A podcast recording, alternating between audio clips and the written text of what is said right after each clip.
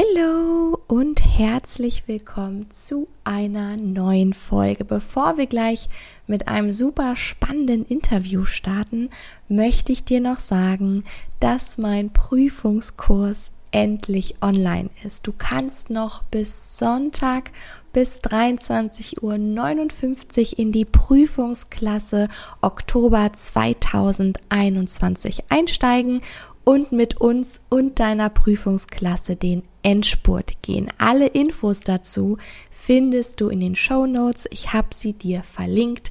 Klick also einfach auf den Link und komm direkt zur Website, wo du alle Informationen findest. Ich habe aber noch eine zweite kleine Sache und zwar sage ich in dem Interview mit der lieben Mandy, was gleich beginnt, keine Sorge, dass der Krankenkassenhöchstsatz um die 600 Euro liegt, wenn es mich nicht täuscht. Und was soll ich sagen? Es hat mich getäuscht, denn der Beitrag ist gestiegen und im Jahr 2021 liegt der Höchstsatz sogar über 700 Euro.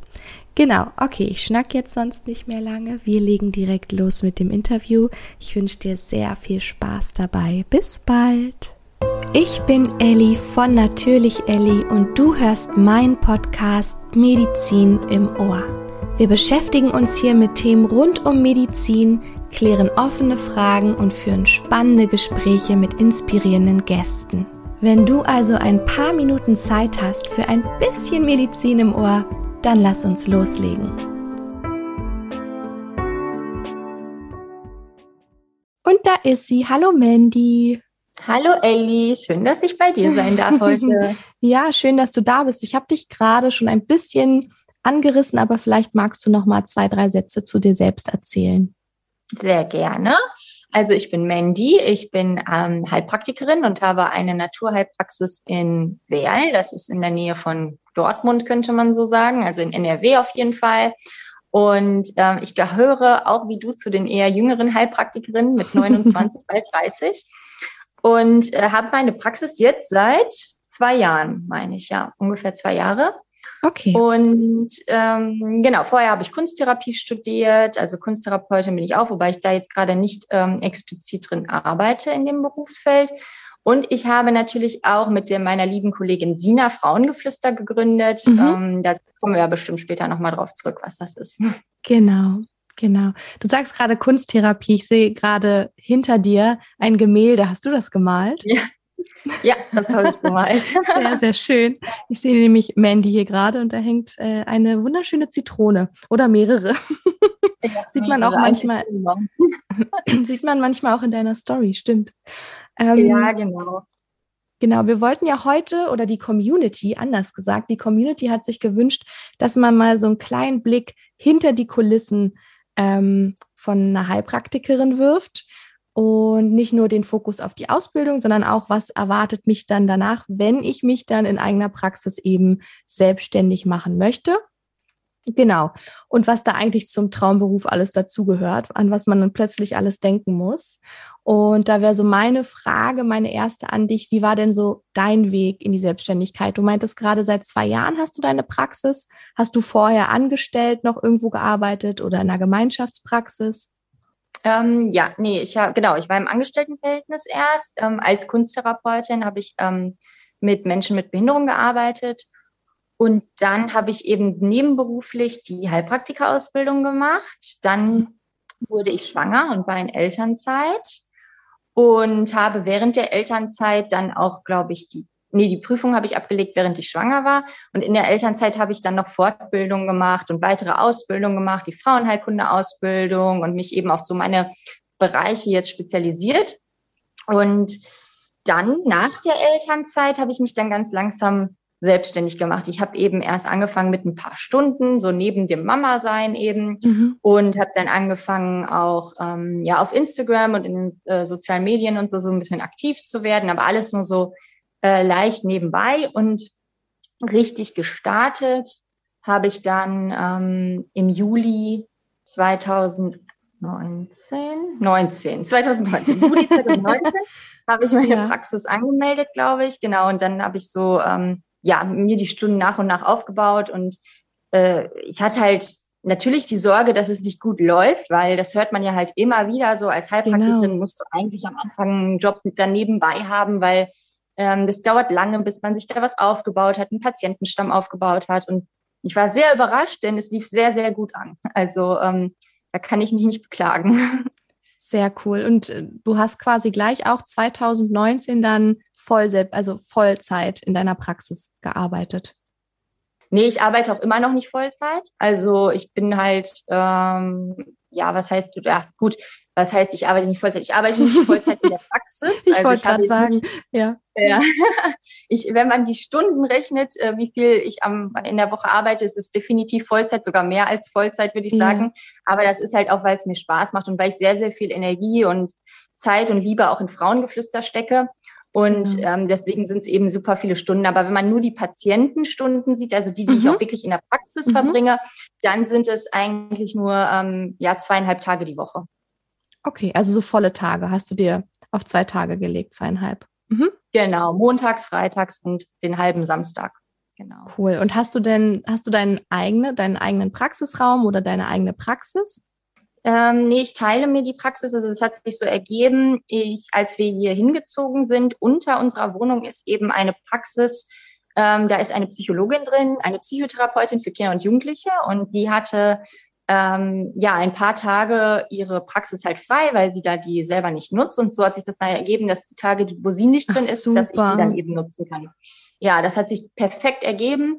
Und am Anfang dachte ich eben, das ist mir ein bisschen zu wenig, diese zweieinhalb Tage, und Mhm. hatte so gehofft, dass ich es irgendwann aufstocken kann. Und jetzt muss ich sagen, jetzt wo es so ist, bin ich eigentlich Bist du richtig froh? froh, dass es so ist. Hm. Boah, weil ähm, also fünf Tage die Woche wirklich Praxis mit Patienten, das ist schon heavy, weil man halt eben auch die Ja. ganze Dokumentation und ähm, die Therapiepläne schreiben und eben, man bekommt ja auch Anfragen von Patienten per E-Mail und so weiter. Das muss man ja alles auch beantworten. Und wenn man dann wirklich fünf Tage die Woche Patienten in der Praxis hat, ist das, glaube ich, sehr, sehr, sehr schwer und sehr viel Arbeit. Deswegen bin ich mit diesen zweieinhalb Tagen total glücklich. Sehr cool. Und hättest du aber von den Anfragen her genügend Patienten jetzt schon nach zwei Jahren, dass du sagen könntest, ich könnte fünf Tage die Woche, wenn ich wollen würde? Ja, ich glaube schon, auf jeden Mhm. Fall. Also ich habe jetzt, ähm, also mit den Patienten, die ich jetzt habe, könnte ich jetzt keine Vollzeitpraxis gerade füllen. Aber ich bin mir sehr sicher, wenn ich mir ein bisschen mehr Mühe geben würde, Patienten zu gewinnen, dann würde ich definitiv eine Vollzeitpraxis voll kriegen. Ja, Genau. ähm, also ich bin jetzt gerade überhaupt nicht auf Kundengewinnung oder Patientengewinnung aus. Ne? Ich mache keine bezahlte Werbung. Ich habe Mhm. Flyer verteilen habe ich schon lange aufgegeben. Das bringt allerdings auch nichts, sage ich direkt. Also das äh, würde ich ähm, an eurer Stelle Ja. echt lassen, wenn ihr Patienten gewinnen wollt. Ich habe am Anfang super viele Flyer gedruckt, war total motiviert, habe die überall ausgelegt. Da kam gar kein Rücklauf. Ne? Also das, halt, das hat sich gar nicht gelohnt. Hast du sie denn auch in Bioläden ausgelegt, so wie das Klischee das Ja. vorsieht? Ich habe sie auch in Bioläden ausgelegt, tatsächlich überall, wo es, wo es irgendwie Ah. ging. Und gerade natürlich die Szene, äh, da denkt man ja, da, das wird super Ja. laufen, aber war irgendwie nicht so. Ne?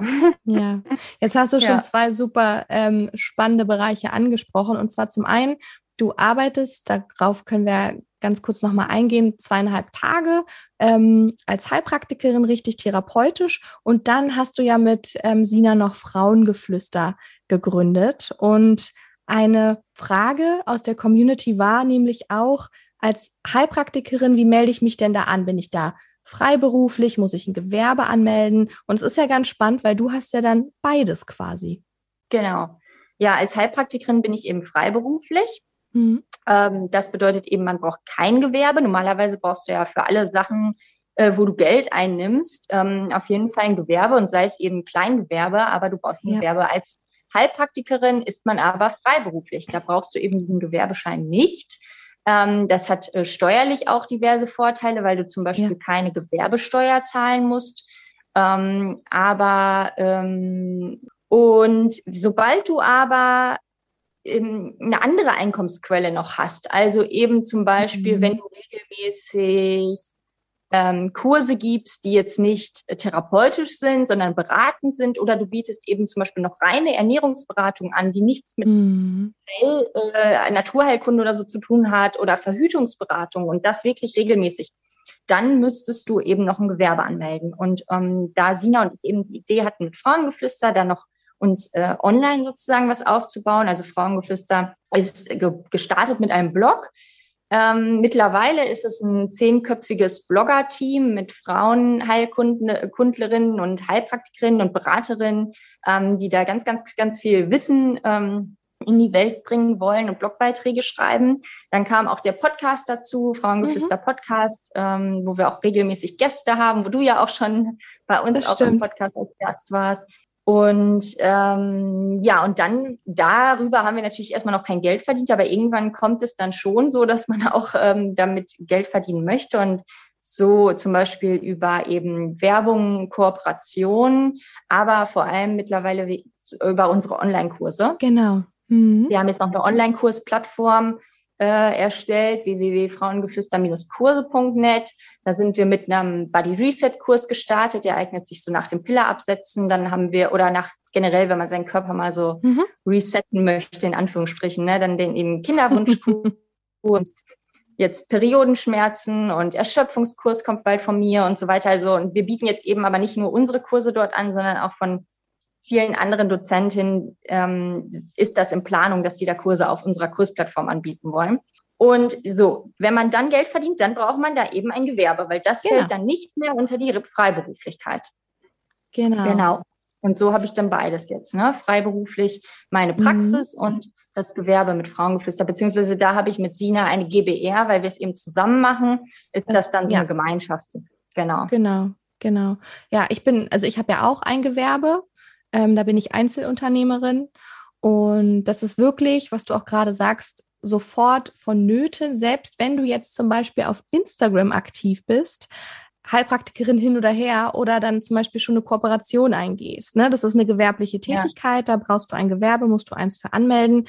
Und für Heilpraktiker, die zum Beispiel auch in ihrer Praxis ähm, Produkte verkaufen, die brauchen eben auch einen Gewerbeschein da muss man das ja auch komplett separieren. Ne? Also man hat ja. einmal wirklich seine Selbstständigkeit, seine freiberufliche und noch die gewerbliche, was natürlich mehr Aufwand ist, aber man muss es wirklich strikt trennen.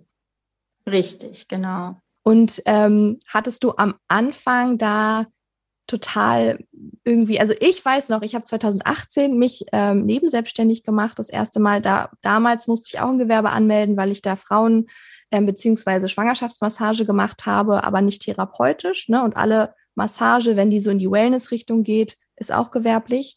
Und da hatte ich schon so ein bisschen Bammel. Ne? So, was kommt jetzt überhaupt auf mich zu? Ich darf nichts ja. vergessen. Das böse Finanzamt. Da hatte ich so ein paar ja. Flausen im Kopf, die sich jetzt natürlich gelöst ja. haben, wenn man das ein paar Jahre macht. Wie war das bei dir? Also bei mir äh, war das auch so, dass ich Angst hatte oder ja, was heißt Angst, aber ich hatte schon Sorgen, ähm, weil ich mich halt mit solchen Sachen einfach überhaupt nicht auskenne und das auch überhaupt nicht ein Gebiet ist, worin ich mich gerne vertiefe. Also bei Sina ist es zum Beispiel so, die die, äh, die hat ja total Spaß dran, sich in solche Sachen einzulesen. Und das ist mein Glück, weil für unsere Frauengeflüstergewerbe. Für das äh, Gewerbe, äh, ja. Sachen, ne? Aber für die Freiberuflichkeit war ich dann natürlich auf mich alleine gestellt. Und ähm, ich habe dann ein Existenzgründerseminar gemacht, äh, was extra cool. für Heilpraktiker war. Ne? Mhm. Ne? Und äh, das heißt, wir gingen da wirklich darauf ein, ähm, ja, was, was braucht man, was, äh, welche, welche Versicherungen braucht man, macht es Sinn, in einen Verband einzutreten oder nicht? Und Super. was, ähm, welche Anforderungen hat man an die Räumlichkeiten? Wie kalkuliert man seine Preise, was natürlich auch sehr mhm. wichtig ist? Auf und wie Fall. rechnet man auch ab? Ähm, auch das GBH, also das Gebührenverzeichnis für mhm. Heilpraktiker wurde da ausführlich besprochen und so weiter. Und das hat mir schon sehr, sehr viel gebracht. Das waren, glaube ich, nur zwei, drei Tage oder so. Aber ich muss sagen, ähm, das kann ich sehr, sehr empfehlen, sowas mal ja. äh, zu machen, wenn ihr euch selbstständig machen wollt. Also gerade vor allem, glaube ich, wenn es ähm, direkt auf Heilpraktiker auch spezialisiert ist, so dieses Seminar. Ja. Ne? Das ist, glaube ich, nochmal was anderes, als wenn man so ein generelles Existenzgründerseminar macht. Also das hat mir wirklich viel gebracht und viel Sicherheit gegeben ähm, am bei dem Start, so dass ich irgendwie weiß und so einen genauen Ablauf hatte, worauf muss ich alles achten, was ist wichtig und was ist unwichtig. Und ähm, so hat das eigentlich alles ganz gut sich gefügt. Und so viel muss man gar nicht ähm, am Anfang sich irgendwo anmelden. Also so, also man muss sich halt beim Finanzamt melden, logischerweise. Eventuell muss man sich beim Gesundheitsamt melden. Ähm, das ist aber auch von Kreis zu Kreis unterschiedlich. Also ich habe mich hier angemeldet, aber in manchen Kreisen braucht man das noch nicht mal. Okay. Und äh, ja, viel mehr muss man eigentlich nicht machen. Ne? Ein Gewerbe braucht man halt, wie gesagt, nur, wenn man auch gewerblich arbeiten möchte. Und ähm, das war's dann auch genau. schon letztendlich mit den Anmeldungen. Nur Versicherungen genau. sind natürlich nicht wichtig. Ne? Genau, da, da können wir gleich noch zu kommen. genau, ja. beim Finanzamt meldet man dann ja quasi einfach nur seine freiberufliche Tätigkeit an. Das ist ja super genau. easy. Das kann man, glaube ich, sogar schon online machen. Ähm, das ist gar kein Problem. Also zumindest hier in Berlin. Ja. Beim Gesundheitsamt, also wir müssen uns auch beim Gesundheitsamt melden, weil letztendlich ist das Gesundheitsamt ja wie so der große Vorgesetzte über den ganzen Heilpraktikern. Ähm, den muss man auch immer wieder mitteilen, wenn man zum Beispiel die Räumlichkeiten wechselt oder sich irgendwas ändert oder sich abmeldet. Aber so Finanzamt und wie du schon gesagt hast, das Gesundheitsamt, das sind so die wichtigsten Behörden. Und es gibt auch noch die Bauaufsichtsbehörde. Ne? Wenn du jetzt zum Beispiel mhm. eine Praxis übernimmst oder neu anmeldest, dann muss man gucken, muss ich da eine Nutzungsänderung stellen von dem Raum oder oder. Aber das ist ja auch sehr individuell. Also da muss man immer gucken ähm, bei seiner Stadt, was sind da die Anforderungen. Am besten direkt mit dem Bauamt irgendwie in Verbindung treten. Ja. Genau, ja, absolut. Also gerade wenn man eben eine Praxis neu anmeldet, da hatte ich jetzt eben Glück, weil ich in diese bestehende Praxis mhm. nicht eingemietet habe.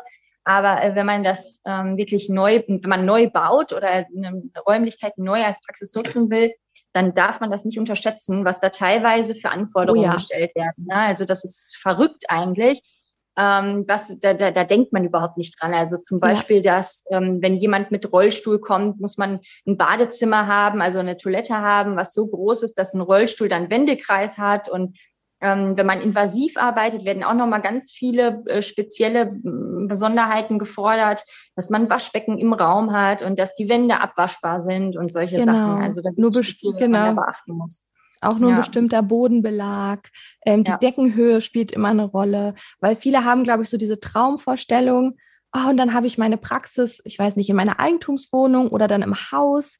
Ähm, ja. Also wenn man jetzt ein Haus neu baut, da muss man sich auf jeden Fall vorher schon damit beschäftigen, weil sonst kann es halt wirklich sein, dass ähm, dann die Behörde sagt, nein, tut mir leid, hier können Sie Ihre Therapie, also Ihre Praxis nicht eröffnen.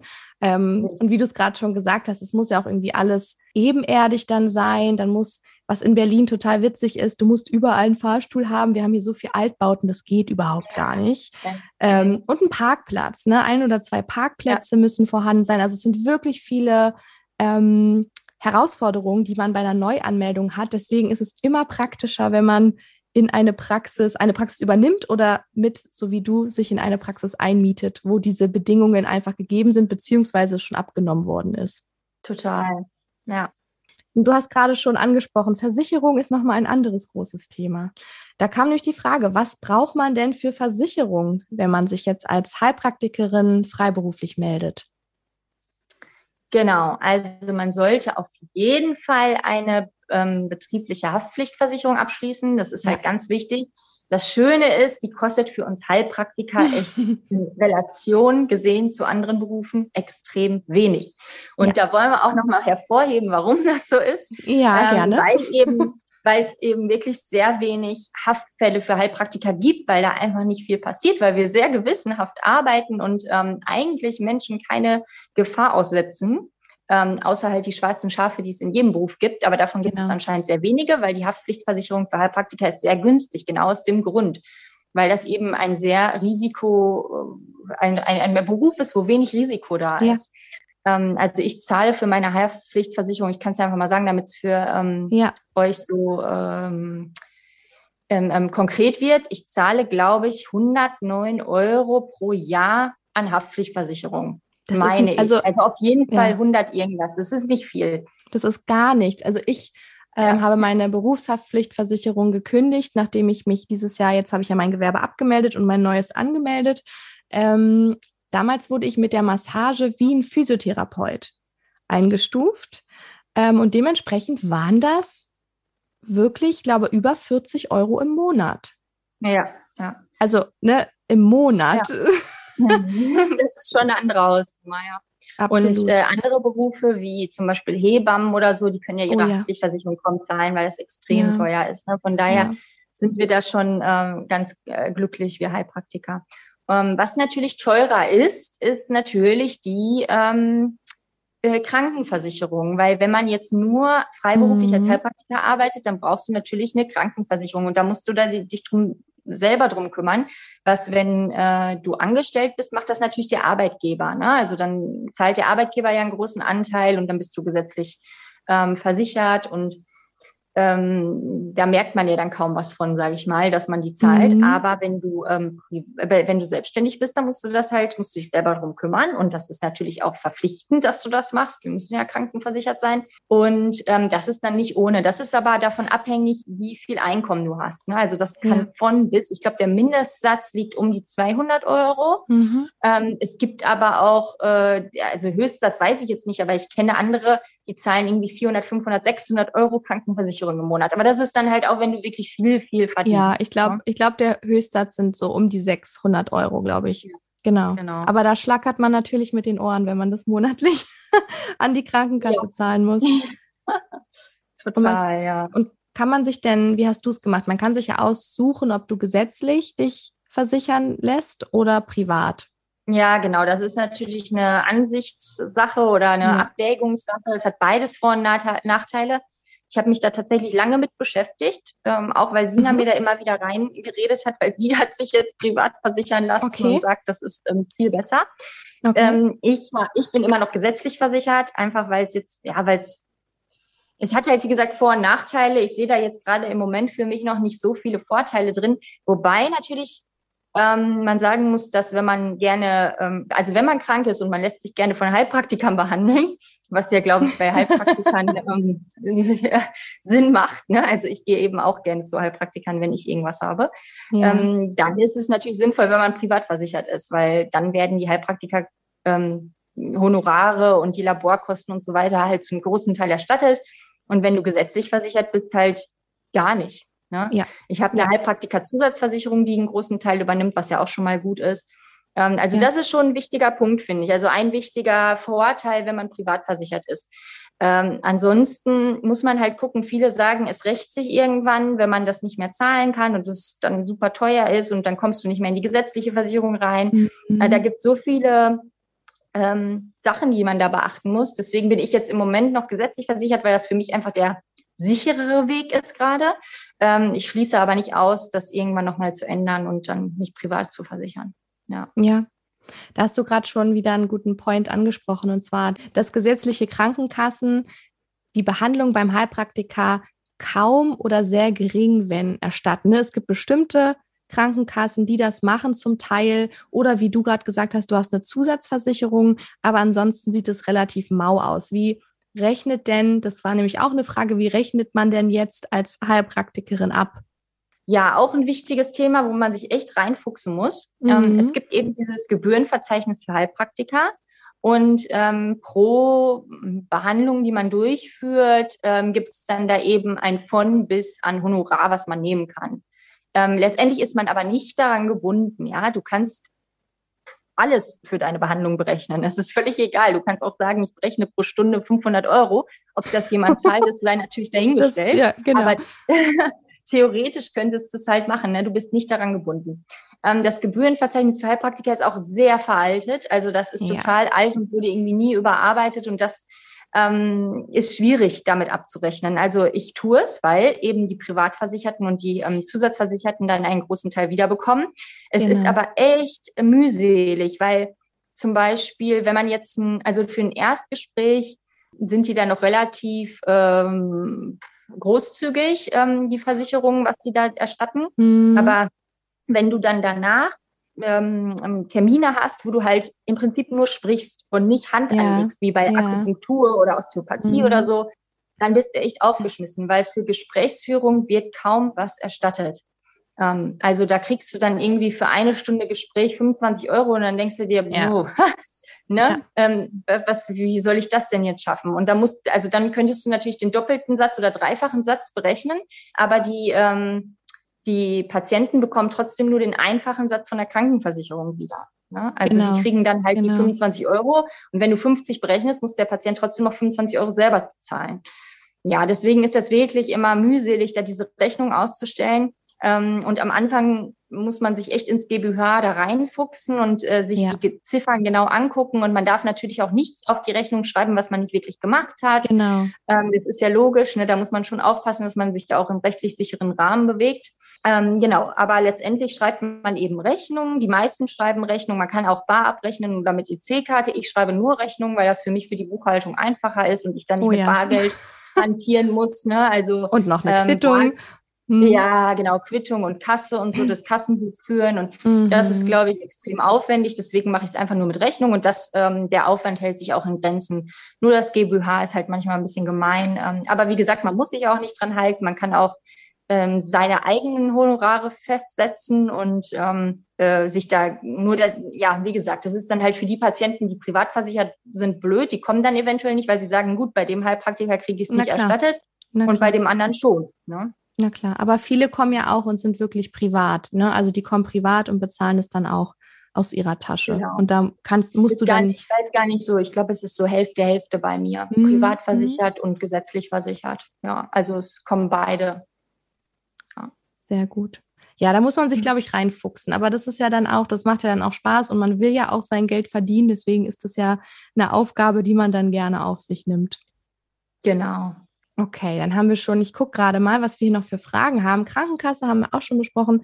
Hier war noch ein, ähm, eine nette Frage. Lohnt es sich finanziell Heilpraktiker zu sein? Ja, es ist natürlich eine, eine, schwierig zu beantwortende Frage. Es ist natürlich je nachdem, ähm, wie viele Patienten du bekommst. Ich weiß, äh, ich kenne Heilpraktiker, die strugglen echt, ne? Die haben echt ja. Probleme, irgendwie, dass die ja. Praxis anläuft und dass die Patienten gewinnen und so weiter. Aber da muss man sich halt fragen, warum ist das so? ähm, ich denke, dass ganz, ganz, ganz viel ähm, Werbung und Werbeauftritt oder Internetauftritt ist. Also Präsenz einfach. Ja, ähm, Präsenz. Gesagt, Flyer haben bei mir gar nichts gebracht. Und wenn man halt jemand ist, der sagt, auch ich setze auf Mund-zu-Mund-Propaganda und Flyer und ähm, ich eröffne jetzt einfach mal meine Praxis hier, lege ein paar Flyer im Bioladen aus und dann hoffe ich, dass die Leute das im Dorf irgendwie so kommunizieren und dann irgendwie die Leute zu mir kommen. Das ist, glaube ich, echt schwierig. Ich glaube, ganz, mhm. ganz viel läuft heutzutage halt übers Internet. Also ähm, wenn man jemanden sucht, dann guckt man eben als erstes im Internet und da sollte man dann ja. eben eine gute Präsenz haben. Man sollte bei Google gefunden werden. Man sollte eine schöne Internet-Webseite ja. haben. Ähm, ja. Auch ganz wichtig, das sagst du ja, glaube ich, auch immer mal wieder, ne, dass das eben extrem wichtig ist, dass man sich da ein bisschen Mühe gibt und nicht einfach nur eine Webseite, wo die, wo die Adresse im Prinzip draufsteht und die Öffnungszeiten und dann ja Termine buchen bitte unter der und der Nummer. Ähm, genau. Genau. Auch viele Heilpraktiker noch ist irgendwie so äh, veraltet. Ne? Also ich glaube, damit absolut ähm, sieht man keine Patienten an. Und ähm, das habe ich halt bei mir auch gesehen. Ich habe die Webseite zwar selber gebaut, ähm, obwohl ich da jetzt nicht wirklich viel Ahnung von habe, ähm, ist es aber trotzdem möglich mit so einem Baukastensystem habe mir echt viel Mühe gegeben, auch wenn ich sie mittlerweile, also wenn ich mir die Webseite jetzt angucke, nach zwei Jahren denke ich mir, oh Gott, wie konnte ich die so bauen? Jetzt will ich es natürlich ganz anders machen. Aber trotzdem sieht man halt, dass ich da schon mehr Zeit investiert habe als ähm, ja jetzt nur eine Seite mit Adresse oder so. Ne? Ja. ja. Man kann es ja auch so immer wieder anpassen. Genau, richtig. Ja, und das ist, glaube ich, auch das Wichtige, weil ich sehe, was du gerade sagst, man muss präsent sein, man muss absolut präsent sein und auch im Internet. Und das sind einfach noch viel zu wenig Heilpraktiker.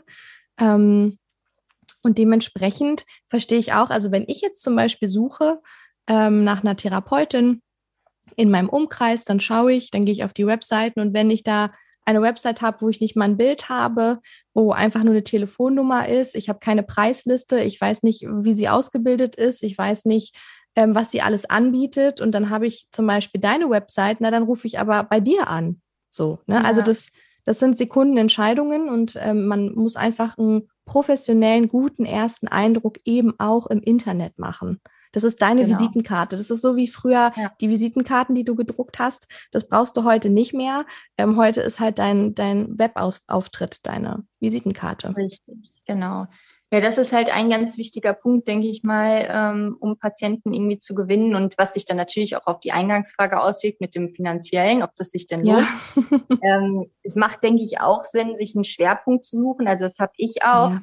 Äh, merke ich extrem. Also ich habe mich ähm, ja auch Praxis für Natur- und Frauenheilkunde genannt und ähm, habe mir so drei Schwerpunkte rausgesucht, äh, die ich immer weiter vertiefe und verfolge. Also einmal eben die Frauenheilkunde, dann ähm, chronische Erschöpfung und Darmgesundheit. Das sind so meine drei Schwerpunkte. Und ich merke, dass gerade für die Frauenheilkunde wirklich auch von ganz weit weg Patientinnen zu mir kommen. Ne? Die nehmen eine ganz schön lange Fahrt auf sich, ja. nur weil sie halt sehen, okay, aber die ist wirklich auf das, was ich suche, spezialisiert. Genau, ne? genau. Wenn man sagt, ich bin Heilpraktikerin für alles, dann ja, dann, dann weiß man halt nicht, äh, kennt sie sich denn wirklich mit den Themen, die ich habe, auch wirklich aus. Und ähm, deswegen finde ich so Schwerpunkte total sinnvoll. Super, super wichtig. Du gehst ja auch, wenn du ein gebrochenes Bein hast, nicht zum Allgemeinmediziner. So, ne? Also das, es gibt ja auch Facharztrichtungen und genauso gibt es bei Heilpraktika halt äh, bestimmte Expertengebiete, auf die man sich ja. spezialisieren kann. Das finde ich auch, das ist Natürlich, ein wichtiger Punkt. Genau. Natürlich ist es sinnvoll, dass, also, oder wir, äh, äh, Heilpraktiker arbeiten natürlich immer ganzheitlich und sehen eben wirklich ähm, alle körperlichen Symptome. Also in meiner Anamnese gehe ich jetzt nicht nur die frauenheilkundlichen Nein. Symptome durch. Ne? Ich frage alles ab. Ich frage, ob die Kopfschmerzen haben, ob die äh, irgendwas an Augen haben, was auch immer. Völlig egal. Ich gehe wirklich alle Symptome durch, damit ich ein Gesamtbild des Patienten habe ähm, und nicht nur Fachidiot in Anführungsstrichen bin. Ne? Okay. Aber trotzdem glaube ich, ähm, wenn man dann halt die Patienten anzieht äh, mit den Symptomen, Krankheiten und so weiter, auf die man mit denen man sich wirklich gut auskennt, das macht sich dann letztendlich schon bezahlt. Und ähm, ja, ist auch natürlich für mich besser, als wenn da jetzt jemand kommt, der, keine Ahnung, ähm, Gicht hat und sagt, ja, Mandy, was soll ich denn da machen? Und äh, ich sitze dann da in der Praxis und denke, oh Gott, da muss ich mich erstmal wieder einlesen und weiß ich gar ja, nicht eben, mehr, was das ist. Ja, ne? genau. Ja, deswegen ist es auch für mich natürlich äh, besser. Und wenn ich, und so kann man sich dann immer weiter vertiefen und lernt bis ins, und ich, ja, obwohl ich nur diese drei Schwerpunkte habe, mhm. lerne ich immer, immer weiter und weiter über diese Themen und ähm, lerne irgendwie nicht aus, ne? Nie. Obwohl ich mich so viel fortbilde. genau. nee, das stimmt. Ja, genau. Also das ist auch ein wichtiger Faktor und finanziell ist es dann, also es ist halt extrem unterschiedlich. Also es gibt welche, ja. die wirklich Probleme haben, erfolgreich zu sein, also finanziell erfolgreich zu sein und es gibt welche, die starten total durch. Ich kenne auch andere Heilpraktiker, die wirklich extrem viel Honorar nehmen, nehmen und ähm, es extrem gut in der Praxis läuft. Ich finde mhm. das etwas seltsam, so viel Honorar zu nehmen, aber gut, soll jeder so seinen Weg finden. Ich habe halt so einen Mittelweg, äh, würde ich sagen. Ich habe ein Durchschnittshonorar in der Praxis und komme genau. damit gut hin. Ja, also ich äh, habe einen musst, guten ja. Lebensstil und äh, keine finanziellen Sorgen oder so und es funktioniert alles super. Es ist jetzt aber auch nicht so, als wäre ich äh, reich und ähm, würde massig Nein. verdienen. Also es ist halt ein Mittelding einfach, ja. Genau. Da würde ich auch immer, da guckt man ja auch immer, was ist so in, in seiner Stadt, ne? was ist so der Preis, der Stundensatz. Genau. Und da würde ich mich auch immer orientieren, erstmal, genau. ne? gerade wenn man startet. Man darf sich natürlich nicht unter Wert verkaufen, aber was du gerade gesagt hast, irgendwie horrende Preise, wo man denkt, oh mein Gott, das ist das Dreifache von dem anderen Heilpraktiker im gleichen Gebiet, muss man halt schauen, ob das, kann es ja auch gerechtfertigt sein. Man weiß es ja nicht, ja. aber muss man halt immer als Patient selbst schauen. Ähm, also gewinnst du deine Patientinnen quasi, du hast gerade gesagt, Flyer druckst du nicht, Werbung schaltest du auch nicht. Ähm, dieses Werbethema ist ja bei Heilpraktikern auch, also man muss sich da reinlesen, ne, weil wir haben ja mhm. bestimmte Gesetze. Du darfst ja jetzt nicht einfach ein Heilversprechen machen ähm, oder sagen, ich heile deine Schilddrüse. Ähm, ja. So eine Sachen dürfen wir halt nicht sagen. Ne? Also und das Gesetz gegen unlauten Wettbewerb, da muss man auch einen Blick ja. drauf haben. Das sind so diese zwei Gesetze. Ähm, trotzdem kann man natürlich Werbung machen. Man muss nur gucken, wie man es formuliert. Wie machst du das bei dir? Ja, also ich mache eben sehr viel auch über äh, Social Media, ähm, auch Facebook und Instagram und eben über Frauengeflüster und den Podcast und so weiter versuchen wir natürlich auch immer unsere Praxis mit einzubringen, ist ja logisch. Und ja. ähm, und ähm, darüber muss ich erstmal auch sagen, gewinnen wir extrem viele Patienten. Also das hat, das ist eine sehr, sehr, sehr, sehr wirksame ähm, ja. Werbemaßnahme in Anführungsstrichen. Also einerseits macht es halt auch Spaß und andererseits ist es auch so, dass die Patienten, wenn die mich bei Instagram sehen, wenn ich dann eine Story mache oder die Beiträge, die ich schreibe, wenn die das sehen, dann kriegen die auch ein Gefühl dafür, dafür wer ich bin. Absolut. Ob ich ob ich die richtige Heilpraktikerin für sie genau. bin. Wenn jetzt jemand genau. auf meine Seite guckt und denkt, boah, ist die unsympathisch, dann wird demjenige mich nicht anschreiben und fragen nach einem Termin. Ja. Und ähm, das finde ich erstmal schon mal ganz toll, weil ich ähm, habe echt super coole Patienten. Ne? Also der, der absolute Großteil meiner Patienten, mit denen verstehe ich mich so super gut. Ähm, und das ist, denke ich, deswegen, weil die mich über Podcast, über den Podcast kennen und sagen, hey, ich habe dich über Instagram gefunden und ähm, du sprichst irgendwie genau die Themen an, die mir wichtig genau. sind. Und ähm, ja, ich ziehe da einfach die Patienten an, die auch wirklich gut für mich sind. Ne? Die, und die auch zu dir passen, genau. Die mit zu mir passen und die, die, mit denen ich auch arbeiten kann. So. Und das finde ich schon mal einen großen Vorteil. Ähm, genau, und also ich nutze eben die sozialen Medien, aber wie du gesagt hast, muss man da sehr vorsichtig sein, ja. Ja. Sehr, sehr, sehr vorsichtig sein. Ich will nicht genau. wissen, in wie viele Fallen ich schon unbewusst getappt bin weil ähm, es so viele kleine Sachen gibt, die man beachten muss, dass man das fast gar nicht beachten kann. Also es ist wirklich ähm, aufwendig. Ich habe schon mehrmals ähm, Vorträge von einem Anwalt gehört, der eben auch auf Heilpraktikerrecht und so weiter mhm. spezialisiert ist. Und der hat dann immer erzählt, was man alles nicht darf. Und es ist, es ist, also man muss sich da wirklich genau mit auseinandersetzen. Wenn man dann nachher abgemahnt wird, dann kann es richtig, richtig teuer werden. Ne? Also ähm, bitte, wenn ihr euch damit noch überhaupt nicht auseinandergesetzt habt ja. und jetzt eine Praxis anfangen wollt und über Social Media da was machen wollt, dann setzt euch da vorher mit auseinander. Es ist so wichtig. Ja. Ähm, eine aus unserem Team zum Beispiel, also aus unserem Frauengeflüster-Team, ja. die wurde schon zweimal abgemahnt. Und äh, wegen so Sachen, da, da, da wird man erstmal gar nicht drauf kommen. Also das erste war, sie hat in einem Blogbeitrag oder so geschrieben, Fußreflexzonenmassage ist eine alternative Heilmethode. Das Wort Heilmethode, Heilmethode. auf mhm. Fußreflexzonenmassage ja. ist dann schon wieder nicht gestattet, weil es nicht als Heilmethode anerkannt ist. Ne? Und das, das genau. passiert so schnell, dass man das schreibt. Ne? Das passiert so schnell. Oder der, der, der andere Fall war, ähm, dass sie geschrieben hat, es muss nicht immer Antibiotika sein. Ja. Mhm. Ne? Also ähm, ja, lassen wir vielleicht einfach mal unkommentiert stehen. Ähm, es muss nicht immer Antibiotika sein. Ähm, ja, ja, wurde abgemahnt. Okay. Auf jeden Fall.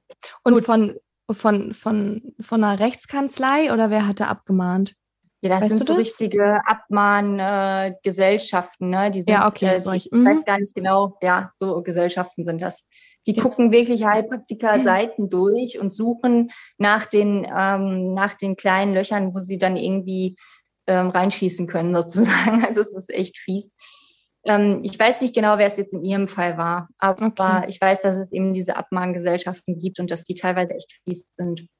Naja, Absolut. jedenfalls muss man da sich echt mit auseinandersetzen und ähm, wir versuchen immer auf unserem Blog halt uns da an gewisse äh, Regeln zu halten. Man darf eben auf jeden Fall niemals Heilversprechen machen. Man darf niemals sagen, hier, komm in meine Therapie und ich, ähm, ich äh, kann deine Periodenschmerzen heilen oder ich kann deine Periodenschmerzen lindern. Das wäre auch schon, ne? Ähm, du kannst nicht versprechen, dass du die Schmerzen lindern kannst.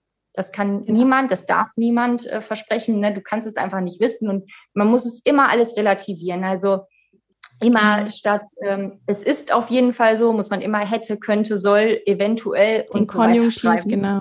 genau. Ja, genau. Ja. Das auf jeden Fall. Und halt auch keine Garantie geben. Ne? Ja. Ähm, und das eben auch auf Social Media. Ich sehe in so vielen Stories oder Beiträgen oder sonstiges. Ähm, gerade wenn man dann, das ist auch nochmal risky, wenn du als Heilpraktikerin, klar, du hast dann noch dein separates ähm, Gewerbe, aber du kannst nicht einfach irgendwelche Produkte so vorstellen und dann da sagen, und das hilft dir bei. So, das, das, das geht ja, nicht, ne? Genau. Da musst du auch wieder gucken, wie formuliere ich das? Ähm, schick, so dass es eben kein Versprechen ist oder du brauchst das unbedingt, weil es ist das Einzige, was dir hier und hier hilft. Ähm, solche Werbung ja. kann man halt einfach nicht machen. Ähm, es ist halt immer eine, eine, ähm, eine Abwägungssache oder eine Sache. Also es dauert enorm lange, sich da irgendwie reinzulesen. Und es ist jetzt nach zwei Jahren immer noch so, dass wir Sachen erfahren, ähm, die wir vorher so ges gesagt oder geschrieben haben und dann merken, oh Gott, das geht gar nicht, das wusste ich jetzt gar nicht. Und dann wieder an unsere Texte rangehen und versuchen, das wieder zu verbessern. Also ähm, wie gesagt, ich, ich glaube eigentlich nicht, dass man, wenn man ähm, einen Blog betreibt und wenn man solche Webseiten betreibt und wenn man ähm, auf Social Media äh, aktiv ist und so weiter, also das wirklich 100 Prozent rechtskonform zu machen, ist, glaube ich, sehr, sehr, sehr schwierig. Man kann Lebensaufgabe. sein Bestes zu geben. Ja, ist wirklich eine Lebensaufgabe. man kann einfach nur versuchen, sein Bestes zu geben und ähm, äh, das tue ich auch und ich will natürlich auch keine Heilversprechen machen. Ne? Und ähm, genau. man will ja auch gar nicht äh, Sachen suggerieren, dass die Patienten irgendwie da meinen, dieses eine Produkt, nur dieses eine Produkt könnte ihnen helfen oder so. Von daher, ja, genau. versucht man das immer einfach bestmöglich zu machen. Ja. Oder auch, ähm, ne, wenn Nachrichten auf, also über Social Media kommen, äh, mit Fragen zu Krankheiten oder mit Symptomen, sowas ja. darf man auch niemals auf Social Media beantworten. Ne, das sind Richtig. auch Sachen, die muss man sofort sagen, das kann ich dir hier nicht beantworten. Wir können gern Beratungstermine in meiner Praxis vereinbaren, aber sowas ähm, darf man auf gar keinen Fall machen auf seinem Kanal. Genau, richtig, ja. Da habe hab ich auch schon so viele Nachrichten oder bekomme ja. ständig Nachrichten. Ne? Ich auch.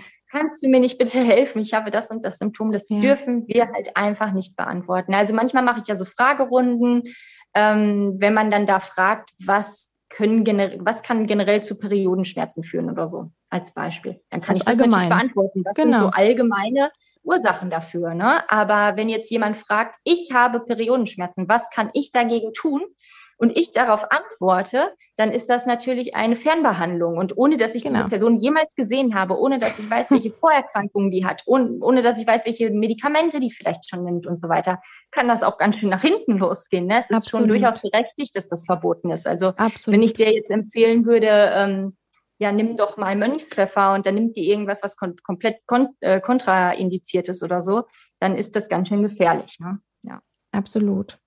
Oder hat einen anaphylaktischen Schock auf irgendwelche Mittel, die ja. man dort vor genau. vorstellt in seiner Story. Ja, nee, genau. Also das ist wirklich ein breites Feld und da sollte sich jeder, bevor man anfängt, auf, also nicht, weil man denkt, oh, jetzt habe ich meine Praxis, ich muss jetzt auf Social Media aktiv werden, um ähm, Patienten zu akquirieren, ja. erstmal wirklich gucken, äh, wie baue ich das auf, was darf ich, was darf ich nicht gerade was dann auch in deiner Bio zum Beispiel steht, du musst dich da dann auch Heilpraktikerin nennen oder generell ja auch auf deinem Schild der Praxis, wenn du Heilpraktikerin bist, muss da Heilpraktikerin stehen. Dann darf da nicht einfach stehen, ähm, Expertin für Frauenheilkunde. Nein, du bist Heilpraktikerin. Ja. Ne? Das ist das, was dort stehen muss. Und da gibt es viele Regelungen.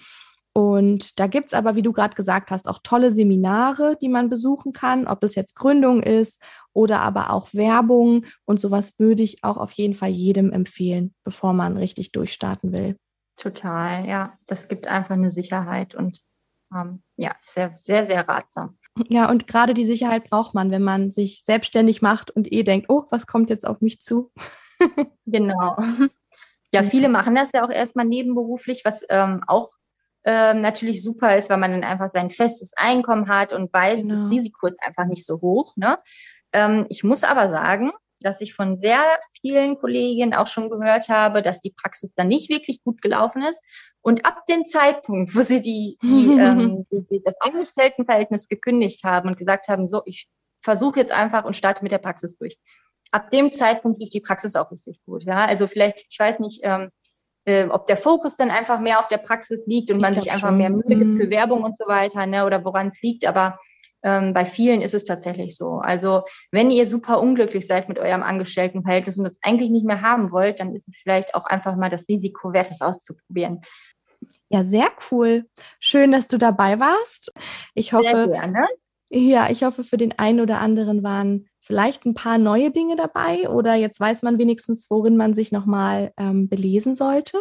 Und mhm. ansonsten mhm. ähm, wünsche ich dir einen wunder wunderschönen Tag. Danke, dass du dabei warst und euch natürlich auch. Und dann hören wir uns beim nächsten Mal. Danke auch, Ellie, und danke, ihr lieben Zuhörer. Bis bald. Ciao, Mandy. Ciao. Tschüss.